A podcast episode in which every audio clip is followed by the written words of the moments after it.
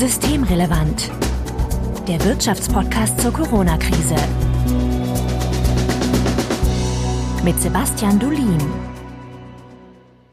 Heute ist Dienstag, der 18. August 2020. Willkommen zur 20. Ausgabe von Systemrelevant. Im Intro bereits angekündigt. Sebastian Dolin, ich grüße dich. Hallo Marco. 20. Folge. Wir sind jetzt Podcaster, also richtige. Ist man das ab 20? Ja, so gefühlt. Also meine Erfahrung sagt mir, am Anfang quatscht man sich mal aus und dann so mit der zehnten Folge fängt dann die Arbeit an. Deswegen äh, denke ich mal, das Maß ab der zwanzigsten Folge, wenn man dann noch durchgehalten hat, dann kann man sagen, man ist Podcaster. Ah, das ist doch super. So meine Idee dazu. Ja, wenn ihr dazu auch noch Ideen habt, ab wann man ein echter Podcaster ist oder was wir so als Themen behandeln könnten, dann könnt ihr uns eine E-Mail schicken an systemrelevant.böckler.de oder ihr erreicht uns auf Twitter at böckler-de. Also, äh, wenn ihr irgendwelche Anregungen habt, Unmut, Fragen, Ideen, einfach dorthin schreiben. Und Sebastian findet ihr auf Twitter als at sdulin, also Sebastian Dulin. Ja, Sebastian, wir beide wollen uns heute über alternative Wohlstandsmaße und ihre Berechnung unterhalten und was es da überhaupt gibt. Der Hintergrund ist, dass es sehr viel Kritik am BIP gab, dem Bruttoinlandsprodukt.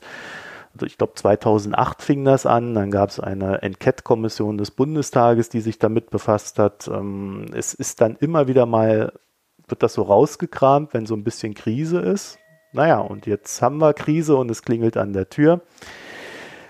Immer wenn Krise ist, wird so dieses Bedürfnis ausgepackt, ja, es muss doch noch mehr geben. Also es ist, glaube ich, auch so ein Gefühl, wenn Krise ist, das, was man tut, das funktioniert nicht so ganz richtig und vielleicht ist ja auch die Berechnung dessen, was wir tun, nicht ganz korrekt und äh, vielleicht müssen wir auch anders denken als Gesellschaft. Da merkt man schon, da ist ein Bedürfnis dann auch da und mit 2008 ist das ausgebrochen, fand ich äh, auch recht spürbar.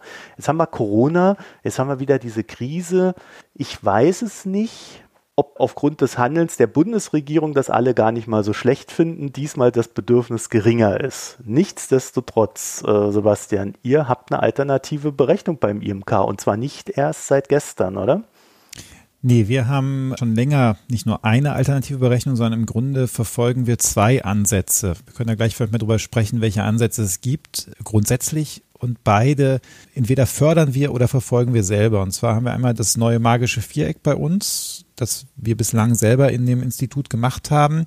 Und wir fördern den nationalen Wohlfahrtindex, der ähm, eben auch nochmal versucht zu messen, wie es uns eigentlich geht. Und das probiert zu messen, nicht mit, mit dem Bruttoinlandsprodukt, sondern eben über eine andere Art und Weise bevor wir da an diese beiden Sachen rangehen, also das magische Viereck und den nationalen Wohlstandsindex, ist denn das BIP ein Problem oder ist es vielleicht doch ganz okay, dass dort eine Zahl ist, mit der wir unser, naja, ist es überhaupt der Wohlstand, der gemessen wird? Ist es ja mehr die Wirtschaft, die da gemessen wird, ne? Ich meine, das Bruttoinlandsprodukt misst ja den Wert aller Waren und Dienstleistungen, die in einem Jahr in dem Land hergestellt werden.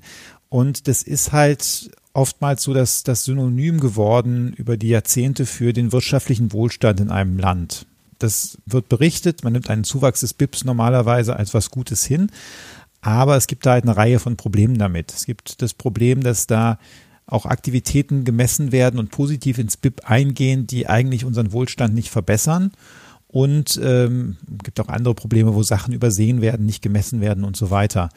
Ähm, so das Beispiel, wann geht was ein, was eigentlich nicht wohlstandsverbessernd ist, da wird normalerweise so im, in der Einführungsveranstaltung in die VWL, da kommt das Beispiel, ja, wenn ich jetzt durch Brandenburg fahre mit dem Auto und ich fahre gegen einen Baum und habe einen schweren Verkehrsunfall, das Auto ist kaputt, ich komme zwei Wochen ins Krankenhaus, habe eine schwere OP, da sind, kümmern sich Ärzte um mich und dann die Versicherung zahlt mir dann ein neues Auto. Dann äh, wird ein neues Auto produziert, die Ärzte kriegen Geld von der Krankenkasse, das erhöht die Einkommen und die, die Dienstleistung, das heißt, das BIP steigt dadurch. Aber am Ende, wenn ich dann nach drei Wochen aus dem Krankenhaus komme, dann äh, habe ich zwar jetzt wieder ein Auto, aber eigentlich geht es mir nur genauso gut wie vorher und da hat sich nichts verbessert, aber das BIP ist gestiegen. Es gibt noch ganz andere Beispiele, also wenn jetzt so eine Ölplattform auseinanderbricht und der ganze Strand mit Öl verklebt und verwüstet ist und dann muss der Staat oder die Ölfirma da jemanden hinschicken, der das alles aufräumt, dann, selbst wenn das am Ende nicht wieder alles hergestellt wird und ganz viele Tiere gestorben sind, dann steigt dadurch das Bruttoinlandsprodukt, weil eben ähm, ja da einfach Menschen eingesetzt werden, die dann Geld dafür bekommen, dass sie da aufräumen.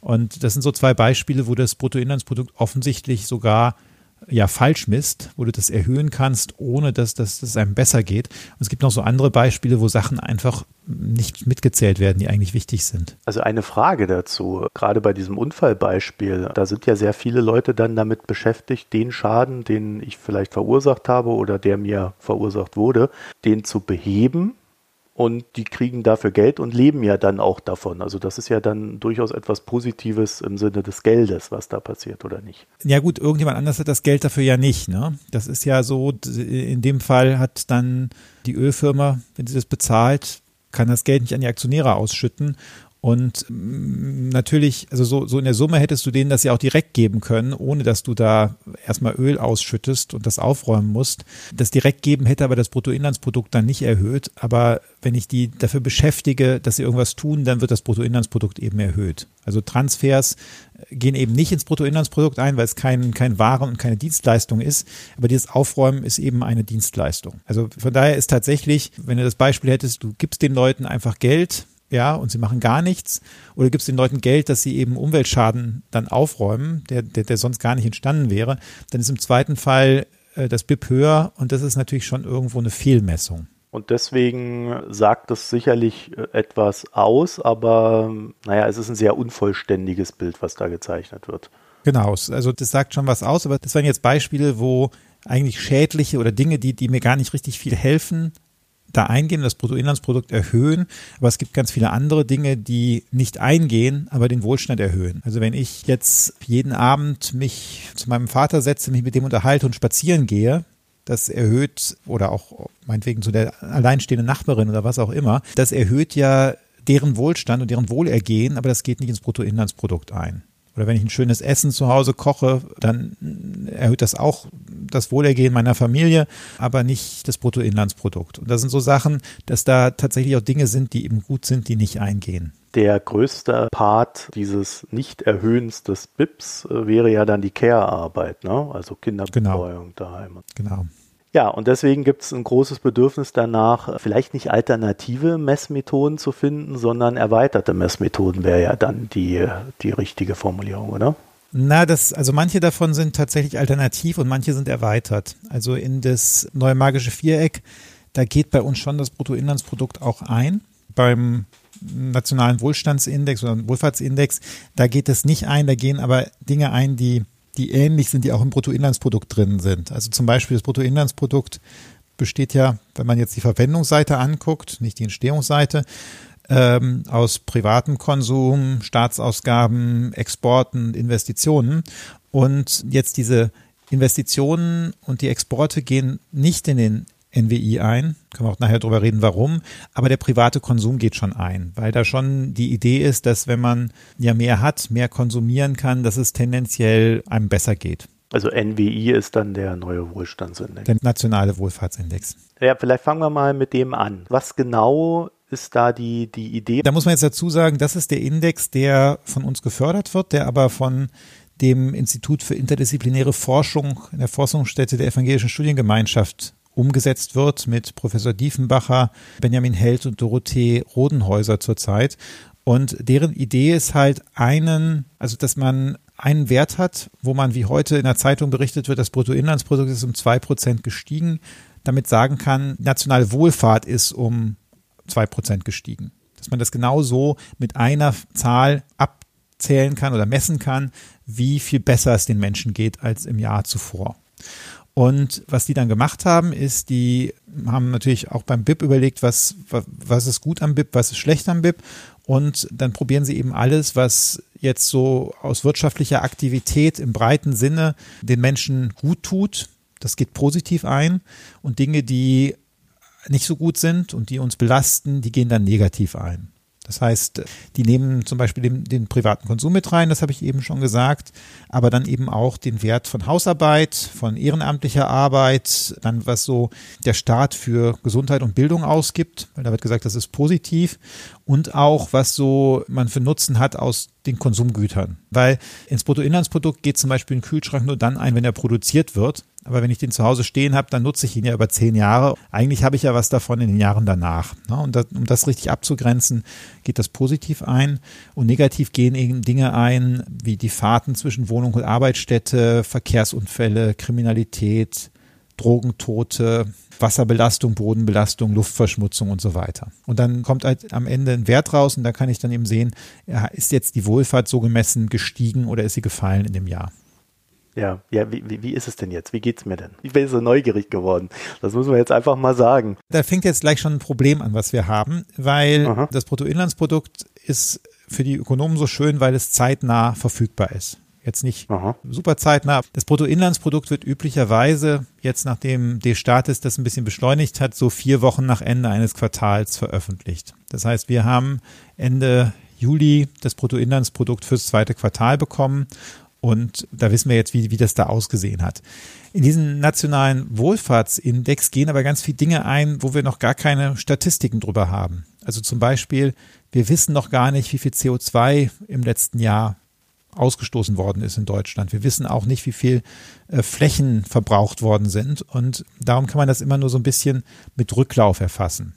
Und da ist jetzt, was die Kolleginnen und Kollegen von dem Fest gemacht haben in der aktuellen Studie ist, die haben einmal den NWI so berechnet, wie sie es machen, wenn alle Daten da sind. Das ist dann ein bisschen mit Rücklauf, also das ist bis 2018 jetzt. Aber dann, genau, das ist halt wirklich nicht ganz aktuell. Aber was wir dann auch gemacht haben, ist sich anzugucken, wie wird wahrscheinlich die Corona-Krise wirken. Also wir haben zwar keine genauen Daten, aber wir können bei den Einzelposten ja Schätzungen abgeben. Also wir wissen, dass der private Konsum zurückgeht oder zurückgegangen ist im zweiten Quartal. Wir wissen auch, dass die Leute weniger zur Arbeit gefahren sind. Wir wissen, dass es dadurch weniger Verkehrsunfälle gegeben hat. Das kann man jetzt schon sehen. Wir wissen, es ist weniger Luftverschmutzung da und da kann man so eine Abschätzung machen. Das ist das Zweite, was wir da gemacht haben. Kann es sein, dass das BIP sich auch deswegen als so maßgebliche Zahl durchgesetzt hat, weil die Daten so schnell verfügbar sind? Weil das sind ja jetzt, wenn ihr jetzt für Ende 2018 berechnet habt, das sind ja jetzt anderthalb Jahre, ne? Ja gut, sagen wir, das ist so ein bisschen eine Wechselwirkung. Also das BIP wird ja jetzt so schnell veröffentlicht, weil es so wichtig ist in der Diskussion. Das ist der Grund, warum mhm. man eben auch bestimmte Dinge vorab melden muss. Das Bruttoinlandsprodukt muss, muss man auch wissen, das wird beim ersten Mal ja noch relativ grob geschätzt. Da sind ein paar der Zahlen schon da, die da einfließen, aber noch nicht alle. Darum gibt es auch immer wieder Revisionen vom Bruttoinlandsprodukt, wenn neue Zahlen kommen. Also zum Beispiel, da fließen ja Steuereinnahmen ein und das ist dann noch gar nicht normalerweise zu dem Zeitpunkt, wo durch Status dann die, die erste Schätzung veröffentlicht, haben die noch gar nicht die Zahlen für die Steuereinnahmen weil die kommen erst mit Verzögerung. Und das heißt, man hat da Methoden entwickelt, um das Bruttoinlandsprodukt zeitnah zu veröffentlichen. Also zum Beispiel in Deutschland sind diese Quartalsdaten, in den 50er, 60er Jahren gab es keine Quartalsdaten fürs Bruttoinlandsprodukt. Da gab es nur Jahresdaten. Das ist auch ein langer Prozess. Und das ist jetzt bei dem nationalen Wohlfahrtsindex oder auch bei den anderen alternativen Messzahlen ist es halt so, da, da werden Sachen erwartet, die einfach traditionell nicht so schnell erfasst werden. Man könnte es natürlich anders machen. Also wir reden nachher nochmal über das neue magische Viereck, da geht so ein Vogelindex ein. Da wird gezählt, wie viel Singvögel es in Deutschland gibt. Und die Art und Weise, wie das gezählt wird, führt dazu, dass das eben sehr lange nicht veröffentlicht ist.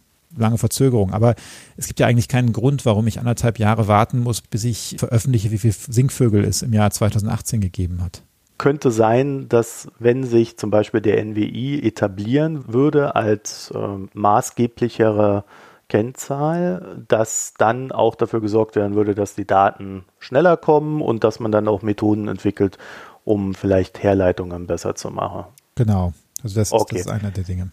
So, jetzt habe ich drei Fragen dazu. Erstens, wie ging es mir laut NWI im Jahr 2018? Wie es dir ging, wissen wir jetzt auch nicht, weil das Bruttoinlandsprodukt ja ein Durchschnittswert ist. Ne? Also wie es dir persönlich ging. Wir können aber sagen, wie es dem durchschnittlichen Deutschen ging. Und mhm. da kann man sehen, dass es dem 2018 ein Stück besser ging als im Jahr davor. Und da gab es so einen längeren Trend von 2013 aufwärts, wo eben der NWI zugenommen hat. Das war eine Zeit, wo die Einkommen relativ deutlich gestiegen sind in Deutschland, haben wir wenig Arbeitslosigkeit gehabt, die Löhne sind ordentlich gestiegen, die Menschen haben mehr konsumiert. Und gleichzeitig ist es interessanterweise ja auch eine Phase, wo sich eine ganze Reihe von anderen Indikatoren verbessert haben. Also wir hatten ja letztens schon drüber geredet, dass auch wir dann rückläufigen, rückläufigen Ausstoß an CO2 zuletzt hatten. Und solche Dinge gehen dann eben da positiv ein. Wenn man sich den NWI anguckt, dann sieht man, da sind eigentlich im Grunde mehrere Phasen. Wir haben so einen Rückgang tatsächlich der wohl, so gemessenen Wohlfahrt von 2000 ungefähr bis zum Jahr 2005. Dann haben wir so eine Seitwärtsbewegung bis 2012, 13 und danach ist es eben bis 2018 aufwärts gegangen. Okay, zweite Frage dazu. Wie geht's uns in Corona? Ja, in Corona-Zeiten geht es uns nach dem Nationalen Wohlfahrtsindex schlechter als vorher. Ich meine, einige Leute haben ja gesagt, eigentlich ist das doch super, wir geht uns allen besser, wir müssen nicht mehr zur Arbeit, können von zu Hause arbeiten, einige arbeiten einfach weniger, die sind in Kurzarbeit, aber es ist ja gar nicht so schlimm, dass man jetzt nicht mehr konsumieren kann und so weiter. Der nationale Wohlfahrtindex zeigt das ein bisschen anders ab. Da wird man wahrscheinlich tatsächlich einen spürbaren Rückgang auch 2020 sehen, vor allem weil eben der Privatkonsum so eingebrochen ist. Allerdings wird dieser Einbruch nicht ganz so stark sein wie beim Bruttoinlandsprodukt, wo wir im Moment noch von etwas mehr als einem Minus von 6 Prozent ausgehen, weil eben mit dem Wachstumseinbruch sind auch ein paar der negativen Faktoren weniger geworden. Wie zum Beispiel Luftverschmutzung. Luftverschmutzung und Verkehrsunfälle. Also CO2-Verbrauch wäre das dann. Genau, CO2-Ausstoß, Luftqualität und Verkehrsunfälle. Und auch die Fahrten zwischen Wohnungs- und Arbeitsstätte, die werden beim Nationalen Wohlfahrtindex als negativ äh, recht gehen die ein. Weil ich glaube, keiner besonders gerne die Fahrt zur Arbeit mag. Vor allen Dingen, wenn sie eine Stunde hin und eine Stunde zurück dauert, dann sind es ja zwei Stunden Lebenszeit. Genau, ne? das ist Lebenszeit und meistens auch nicht so spaßig. Okay, und die dritte Frage, ihr macht das ja jetzt schon eine Weile und ihr habt das ja auch zurückgerechnet, glaube oder oder macht ihr das schon seit 1991? Nein, also das IMK gibt es ja noch gar nicht so lange. Ne? Da, von daher, nee, das, das ist dann natürlich zurückgerechnet worden. Dann ist dann die Frage, gibt es da eine Korrelation zwischen NWI und BIP oder kann man sagen, der NWI zeichnet doch öfter mal ein anderes Bild als das BIP. Also wir haben ja eigentlich relativ konstanten Wachstum des Bruttoinlandsprodukts in der Zeit gesehen. Das ist, ich habe ja gerade gesagt, das sind diese verschiedenen Phasen. Und das Bruttoinlandsprodukt ist eigentlich in jeder der Phase gestiegen. Und der NWI ist eben in ein paar Phasen gestiegen und in ein paar Phasen zurückgegangen. Also hier diese Phase von 99, 2000 bis 2005, da ist das Bruttoinlandsprodukt um 5,5 Prozent gestiegen und der NWI um 9,4 Prozent zurückgegangen. Danach kommt die Phase, wo das Bruttoinlandsprodukt, also von 2005 bis 2013, das ist das Bruttoinlandsprodukt um 11,4 Prozent gestiegen und der NWI hat sich etwa seitwärts bewegt mit insgesamt minus 0,5 Prozent. Und dann haben wir jetzt die letzte Phase, wo 2013 bis 2018, wo wir ein kräftiges Wachstum des Bruttoinlandsprodukts hatten, 12,1 Prozent plus, aber auch wieder ein kräftiges Wachstum des NWI, 8,7 Prozent. Also es kommt sehr darauf an. Und das ist, glaube ich, eine ganz wichtige Nachricht. Bruttoinlandsproduktswachstum alleine bringt keinen Wohlstand oder keine Wohlfahrt, sondern man muss eben gucken, dass es das richtige Wachstum ist und dass es auch eben nicht auf Kosten der Umwelt und der sozialen Dimension geht. Und dann läuft es eben parallel. Wenn man da nicht aufpasst, dann kann das Bruttoinlandsprodukt steigen und den Menschen geht es trotzdem schlechter. Ja, das ist ja total interessant. Ne? Also wenn man sich mal vergegenwärtigt, welche politischen Phasen wir da so hatten. 1999, wo der dann so stark eingebrochen ist bis 2005 und dann auch bis 2013 quasi stabil verlief, äh, der NWI, während das BIP äh, gewachsen ist. Da kann man ja schon sagen, ähm, das ist so diese Phase, wo die Politik viele Maßnahmen getroffen hat, die zu Lasten von Arbeitslosen, von Arbeitnehmer, also auch diese Phase der Lohnzurückhaltung würde mir da so als erstes einfallen, ne, gelaufen ist. Und erst mit, mit dieser Aufschwungphase der neueren Natur hatten wir ja dieses Ding, dass dann auch die Lohnzurückhaltung äh, ganz offiziell gesagt wurde, das brauchen wir jetzt nicht mehr, jetzt müssen wir Gewinne an die Arbeitnehmer weitergeben. Also da scheint schon eine gewisse Korrelation dahinter zu stecken dann. Ne? Ja klar, aber das geht natürlich auch aus der Konstruktion des Index äh, ein bisschen hervor. Wenn da jetzt, also zum Beispiel Einkommensungleichheit geht negativ ein in den NWI und mehr privater Konsum geht positiv ein. Das heißt, wenn ich eine Phase habe, wo ich von den Arbeitnehmerinnen und Arbeitnehmern zu den Kapitaleigentümern umverteile, also durch Lohnzurückhaltung und wahrscheinlich noch ein paar Steuersenkungen für die Reichen und so weiter, dann äh, stagniert der private Konsum, weil die meisten Leute kein Geld haben, um mehr auszugeben. Die Einkommensverteilung wird ungleicher und äh, habe ich halt das, das eben ja auseinanderläuft. Und das nochmal, um, um auch wieder die Einführungsvorlesung, die ich da immer in die VWL mache, um das nochmal zu zitieren, da sagt man, also beim, beim Bruttoinlandsproduktwachstum ist wichtig, was produziert wird, auch wenn es nicht gemessen wird im Bruttoinlandsprodukt, für wen. Und äh, da sieht man ja hier, da wird dann eben für die Kapitaleigentümer produziert äh, und das hilft der breiten Bevölkerung dann nicht. Ist das ein Arbeitnehmerindex? Ich würde es so nicht sehen. Wenn jetzt, wenn wir jetzt eine hypothetische Gesellschaft hätten, wo das Kapital gleichmäßig verteilt wäre, dann wäre das ja egal. Also wenn wir 40 Millionen Unternehmerinnen und Unternehmer hätten, dann wird man das ja jetzt hier daran nicht sehen. Dann hätten die ja mehr und dann könnten sie mehr konsumieren. Also es liegt halt schon daran, ähm, dass, dass da jeder gleich viel zählt im Grunde. Dass man eben sagt, mhm. wachsende Ungleichverteilung ist eben nicht gut für den Wohlstand. Ich habe mich nur gerade gefragt, als ich den Index so gesehen habe, wäre es, wenn man das aus Arbeitgebersicht berechnen würde, wäre der dann genau umgekehrt, also dass äh, der Arbeitgeberwohlfahrtsindex dann quasi überproportional zum BIP steigen würde. Mm, also das ist ja jetzt, äh, wir können da ein paar Scherze drüber machen, aber da, da steckt ja eine gewisse Forschung hinter. Also es ist ja nicht völlig willkürlich, was da jetzt reingeht in diesen Index, sondern es gibt dann auch eine Glücksforschung, die eben guckt, was brauchen Menschen, damit sie zufrieden sind. Und da kommt ja üblicherweise raus, dass sich die Leute in ungleichen Gesellschaften, die polarisiert sind mit viel Kriminalität, nicht so wohlfühlen wie in Gesellschaften, wo das andersrum ist. Und dass die Menschen eben mit mehr Konsum sich wohler fühlen. Das ist halt eben das Problem, wenn, wenn das ganze Geld bei den Arbeitgebern bleibt, das sind halt nicht so viele und die sparen das einfach und machen damit, geben es nicht aus, dann taucht das eben auch nicht mehr wohlfahrtssteigernd hier auf. Nee, ich habe das natürlich ein bisschen scherzhaft gemeint, aber dahinter steckte für mich schon der Gedanke, dass wir ja in den letzten Jahren durchaus diese Diskussion haben, dass wir in Deutschland eine gewisse Ungleichheit beobachten, also dass äh, Vermögen sich immer stärker vermehren, während im unteren Einkommensbereich ja das eben nicht stattfindet, dieses sich vermehrende Vermögen. Wäre der Index dann auch ein Indikator dahingehend oder würde sich das nicht abbilden? Hm, Vermögen geht jetzt ja nicht ein direkt, weil wir sagen, Vermögen, das, das schafft zwar irgendeine gewisse Sicherheit, aber wir wollen ja messen, wie es den Menschen in diesem einen Jahr ging. Und da ist Vermögen jetzt nicht, das, das ist nicht direkt etwas, was, was Wohlfahrt schafft kann man sich jetzt auch darüber unterhalten, ob man das irgendwie noch anders machen möchte, aber das ist zumindest die Philosophie dahinter erstmal. Glücksforschung, du hast es gerade eben schon gesagt, äh, mit was genau beschäftigt die sich denn, nur um es gut zu verstehen? Das ist grob so, dass man da Leute fragt, wie gut geht es Ihnen und euch heute? Und wie, wie zufrieden sind Sie mit Ihrem Leben? Und dann probiert man rauszufinden, welche Faktoren da einen Einfluss drauf haben. Und da sind natürlich viel, viele Dinge bei, die man jetzt nicht schlecht für die Nation als Ganzes abbilden kann. Also Menschen, die mehr in funktionierenden Partnerschaften sind glücklicher, als die gerade verwitwet sind oder die, die gerade sich getrennt haben. Das ist jenseits dessen, was wir für die nationale Wohlfahrt abbilden wollen, weil das außerhalb der auch weit gefassten ökonomischen Sphäre eigentlich ist. Wenn du jetzt so auf diesen Index guckst, welche Ideen hast du dann so aktuell? Also äh, muss, müssen wir uns jetzt Sorgen machen oder ist das alles noch in einem Maß, was für Corona erwartbar ist und damit auch, wie, wie wir ja auch wirtschaftlich momentan oftmals das Gefühl haben, es ist kontrollierbar und damit erstmal okay? Also man muss dazu sagen, dass viele der Dinge, die wir jetzt bei Corona sehen, möglicherweise erst später voll durchschlagen. Wenn jetzt jemand einen Job verliert, und dann langzeitarbeitslos wird, dann ist das 2020 jetzt noch nicht im nationalen Wohlfahrtsindex zu sehen, sondern das ist dann wahrscheinlich erst dann zu sehen, wenn die Person in Hartz IV rutscht und nicht mehr äh, sich die Sachen leisten kann und dann der Konsum zurückgeht. Also das ist da jetzt noch nicht abgebildet. Und man muss fairerweise sagen, dass Corona natürlich auch Lebensqualität in einer Art belastet, die wir auch in diesem breiten Index nicht abbilden. Ich meine, es, es sterben ja Menschen durch Corona.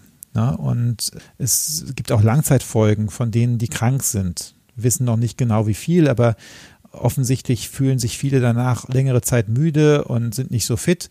Und das wird halt jetzt nicht gemessen und nicht abgebildet. Das heißt, das sind noch zusätzliche Belastungen, die hier, hier nicht zu sehen sind. Was die Frage der Kontrollierbarkeit angeht, naja, das, das wird halt jetzt die Wohlfahrt für dieses Jahr senken. Was danach passiert, das hängt sehr davon ab, wie sich auch die Wirtschaft wieder einerseits erholt, aber auch zweitens, ob wir es hinkriegen, diese Erholung zu kombinieren mit einer sozial-ökologischen Transformation der Gesellschaft. Wenn das dazu führt, dass wir einfach wieder zehn Prozent der Bevölkerung haben, die irgendwo dauerhaft arm ist, dann und keinen Job hat, langzeitarbeitslos, dann wird das natürlich äh, das stärker belasten, als wenn es uns jetzt gelingt, alle im Arbeitsmarkt zu halten. Wenn jetzt dieses Konjunktur- und Zukunftspaket der Bundesregierung dazu führt, dass wir weniger Umweltverschmutzung haben, weil wir jetzt in umweltfreundliche Infrastruktur investieren, dann wird es uns danach besser gehen. Wenn das nicht gelingt, dann eben nicht. Ich habe mich halt so, so ein bisschen gefragt, naja, ähm, gibt es denn jetzt so Implikationen, die man aus dem Index rausziehen kann, wo man sagen kann, okay, da müssen wir jetzt handeln, äh, da müssen wir irgendwas tun was auch immer man dann daraus schließt. Also äh, bloß dann habe ich mir halt gedacht, naja, mit anderthalb Jahren Verzögerung und, und fehlende Daten für die aktuellen Sachen ist das vielleicht auch schwierig, oder? Was man halt schon sagen kann, ist vielleicht, wo haben sich Dinge verbessert, wo es jetzt eigentlich schön wäre, wenn wir das sichern könnten. Ja, und wo haben mhm. sich Dinge verschlechtert, die wir wieder umdrehen möchten. Und mit Corona, was sich verschlechtert hat, ist, dass der Konsum eingebrochen ist. Wahrscheinlich, das wissen wir noch nicht genau, aber es ist auch wahrscheinlich, dass die Einkommensverteilung ungleicher geworden ist, weil äh, die Betroffenheit von Kurzarbeit zum Beispiel und Einkommenseinbußen, die ähm, ist sehr stark auf, da haben wir schon mehrfach drüber geredet, sehr stark auf Lasten der, der Geringverdienerhaushalte gegangen. Das heißt, da wäre es gut, das wieder umzudrehen. Gleichzeitig haben wir so ein paar Sachen, vielleicht machen wir mehr Homeoffice in Zukunft glaube, dauerhaft Homeoffice ist vielleicht auch nicht gut, aber vielleicht ist man nur noch 60 Prozent der Zeit im Büro und dann spart man natürlich die Fahrt zwischen Wohnung und Arbeitsstätte. Das erhöht dann unsere Wohlfahrt. Wir haben weniger Verkehrsunfälle dadurch und ja, vielleicht schaffen wir es ja irgendwie auch, die Luftverschmutzung geringer zu halten. Also wenn jetzt mehr Leute aufs Fahrrad umsteigen zum Beispiel.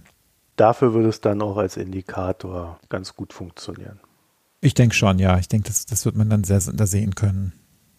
Okay, dann wollen wir aber nicht vergessen, dass wir noch eine zweite Sache hatten, nämlich das magische Viereck der Wirtschaftspolitik. also genau. das magische Viereck nachhaltiger Wirtschaftspolitik vielleicht auch. Was ist denn das genau? Also, bevor ich jetzt darauf eingehe, müssen wir vielleicht noch einmal die Frage stellen, was ist das Problem mit dem NWI oder wo ist der NWI vielleicht nicht ganz ideal? Und aus meiner Sicht gibt es da so also aber das ist jetzt nicht, liegt nicht am NWI, sondern da, da sind eigentlich zwei philosophisch gegenläufige Schulen, die, die so diese alternativen Wohlfahrtsmessungen machen. Und die eine ist das, wo man wie beim NWI einen Index haben möchte. Und das andere ist, wo man mehrere Indikatoren sich anguckt. Ähm, und einen Index zu haben, hat den Vorteil, das kann ich wunderschön in der Zeitung berichten. Der NWI ist um zwei Prozent gefallen. Aber ich muss da natürlich ganz viel Annahmen machen. Also ich muss irgendwie eine Annahme machen, was ist die Stunde Care-Arbeit eigentlich jetzt wert? Ja, wie viel ist es im Vergleich zum Konsum? Oder was sind die Kosten von Verkehrsunfällen? Was sind die Kosten von Luftverschmutzung, von Lärmbelästigung, äh, vom Verbrauch von nicht erneuerbaren Energieträgern und so weiter? Und das sind, weil, weil ich ja alles zusammen addieren muss, muss ich allem einen Preis geben. Und das ist manchmal, muss man einfach dann Annahmen treffen, die umstritten sein können. Man weiß auch nicht mehr genau, wenn man nur auf den Index guckt, was, was ist eigentlich jetzt schlechter und was ist besser geworden.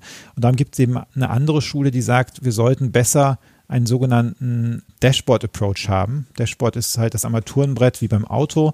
Und äh, ich habe ja auch beim Auto nicht nur eine Anzeige, sondern ich habe eine Anzeige für Geschwindigkeit, ich habe eins für Öltemperatur, ich habe eins für Umdrehungsgeschwindigkeit des Motors und das alles zusammenzufassen in einen Index, wie gut geht es dem Auto, wäre auch nicht richtig gut oder wäre auch manchmal nicht immer hilfreich.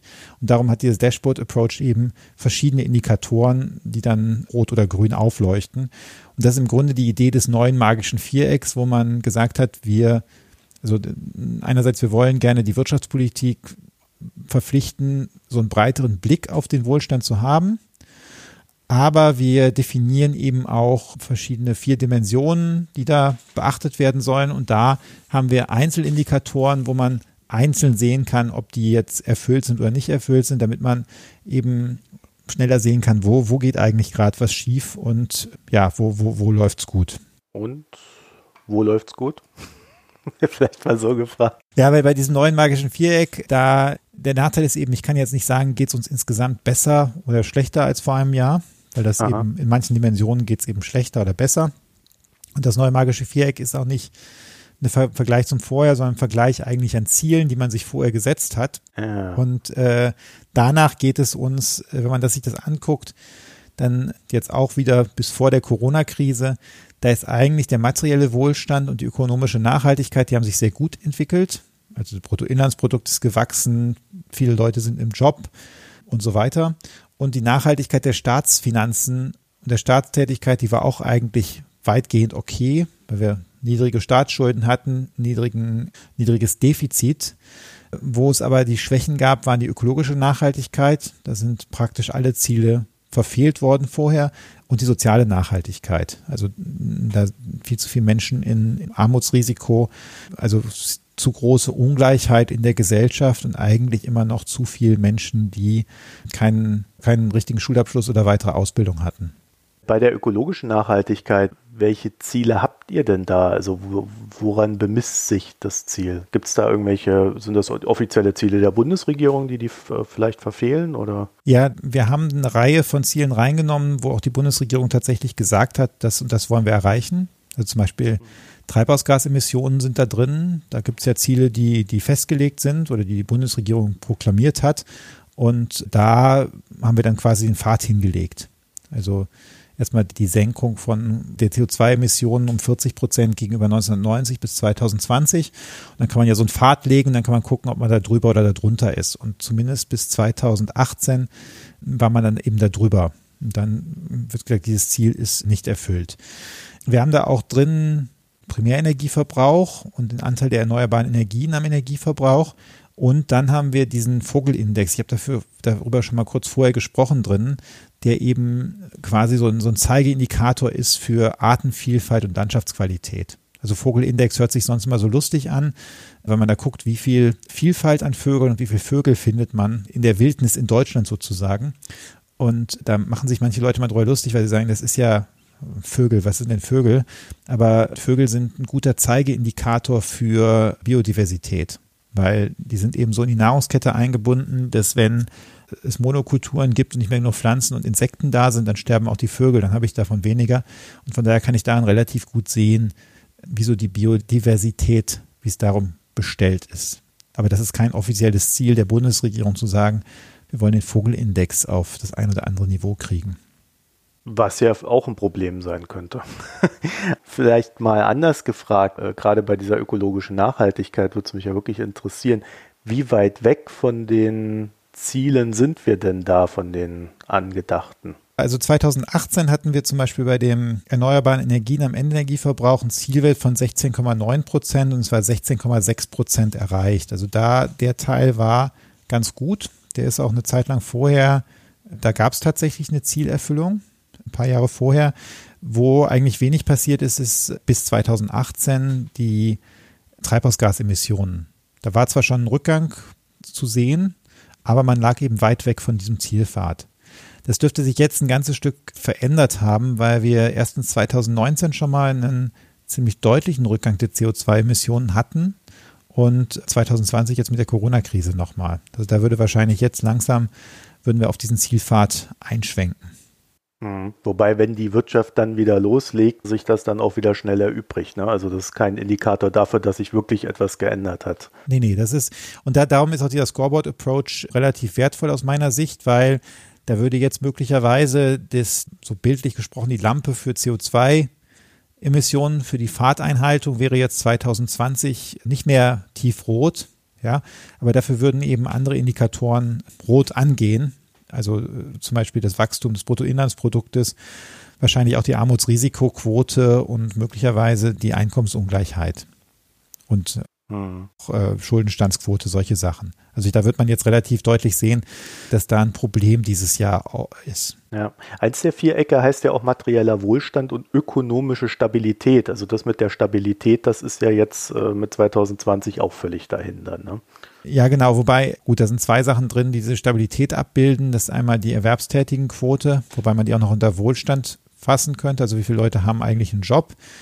Das könnte möglicherweise jetzt runtergehen und dann haben wir das Leistungsbilanzsaldo drin. Aber eigentlich, also das, das Problem, also die Corona-Krise würde nicht über ökonomische Nachhaltigkeit da abgebildet, sondern eher über das Wachstum des Bruttoinlandsprodukts und des, des privaten Konsums. Mhm. Also weil Nachhaltigkeit ist hier, oder wie du hast jetzt Stabilität gesagt, das heißt, glaube ich, wörtlich Nachhaltigkeit.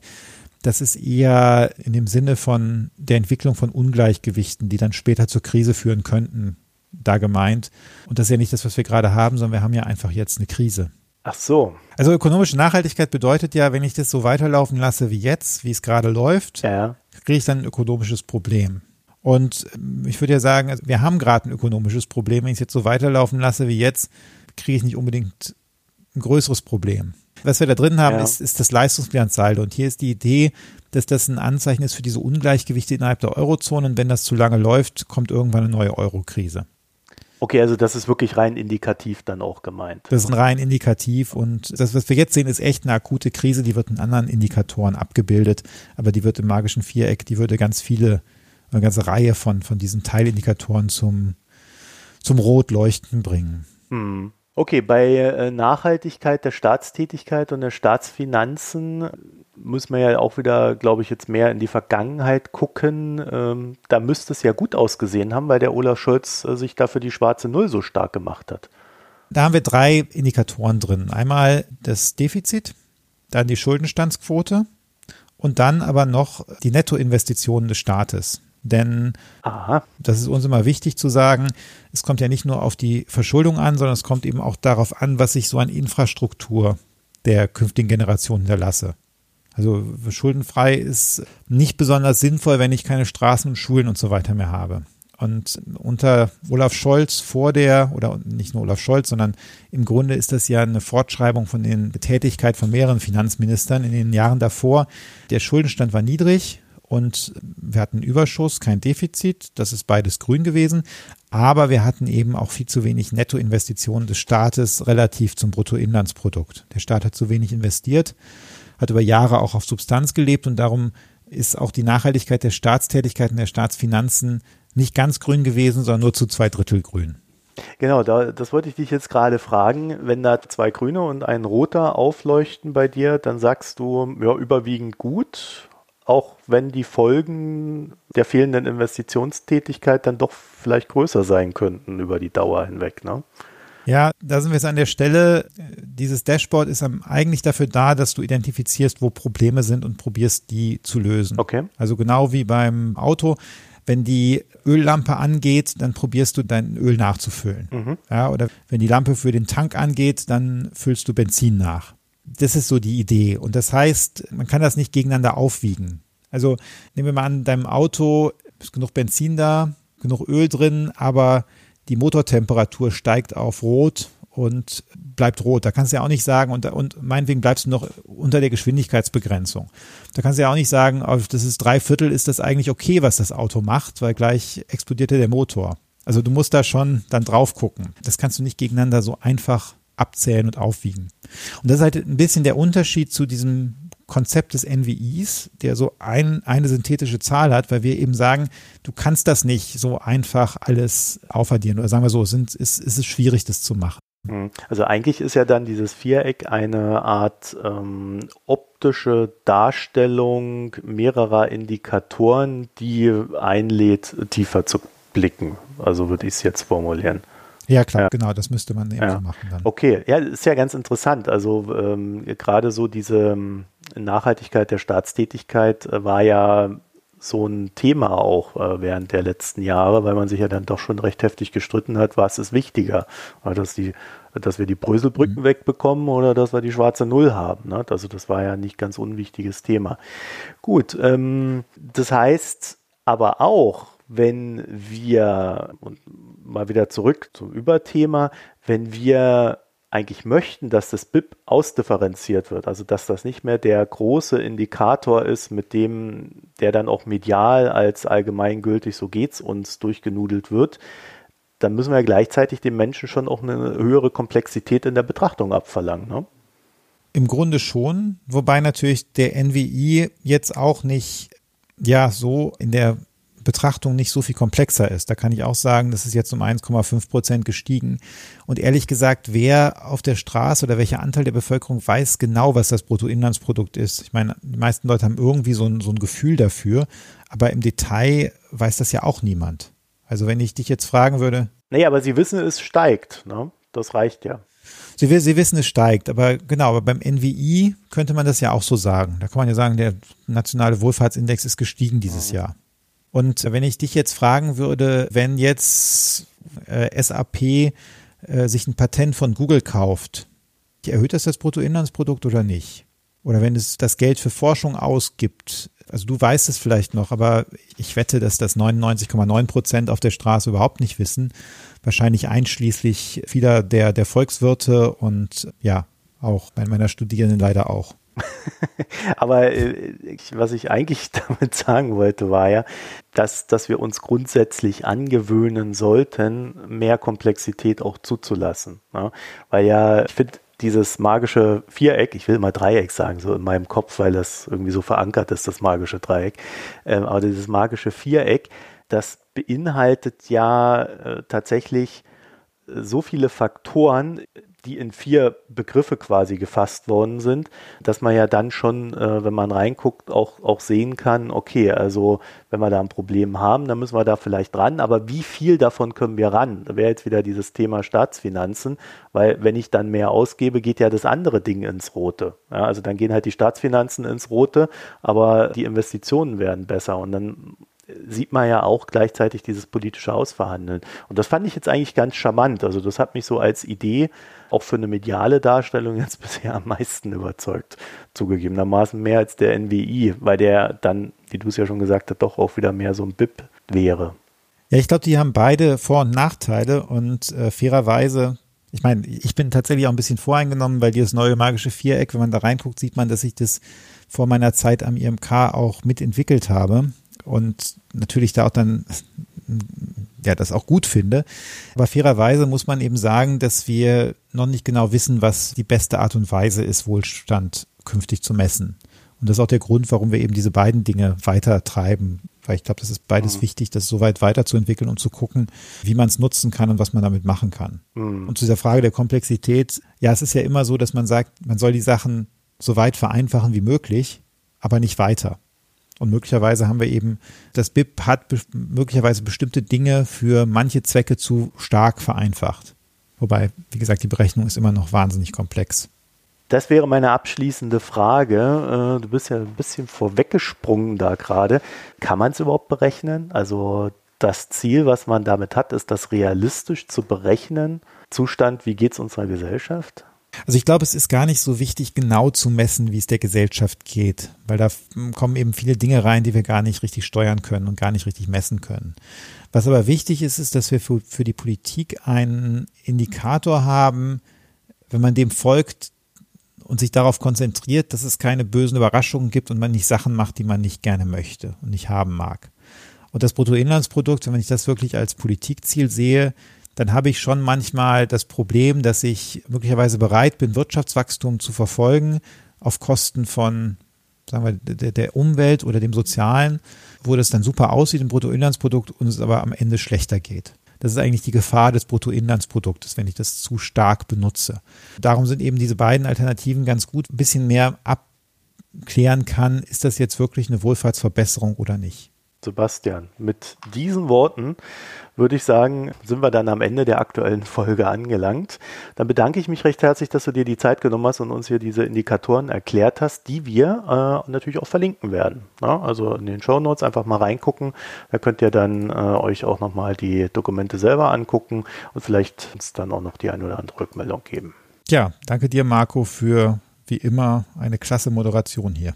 Die Rückmeldung könnt ihr uns geben an systemrelevant.böckler.de, also per E-Mail oder auf Twitter at böckler-de und Sebastian könnt ihr dann antickern als at Dulin, also Sebastian Dulin. Wir wünschen euch in dem Sinne viel Freude beim Lesen und vielleicht habt ihr auch noch ein paar Ideen für weitere Indikatoren. Es gibt ja auf dem Indikatorenmarkt recht viel an Möglichkeiten, die man da durchquatschen kann. In dem Sinne, euch eine schöne Zeit und bis bald. Tschüss und schönen Tag noch. Ciao. Das war Systemrelevant, der Wirtschaftspodcast zur Corona-Krise. Eine Produktion der Hans-Böckler-Stiftung.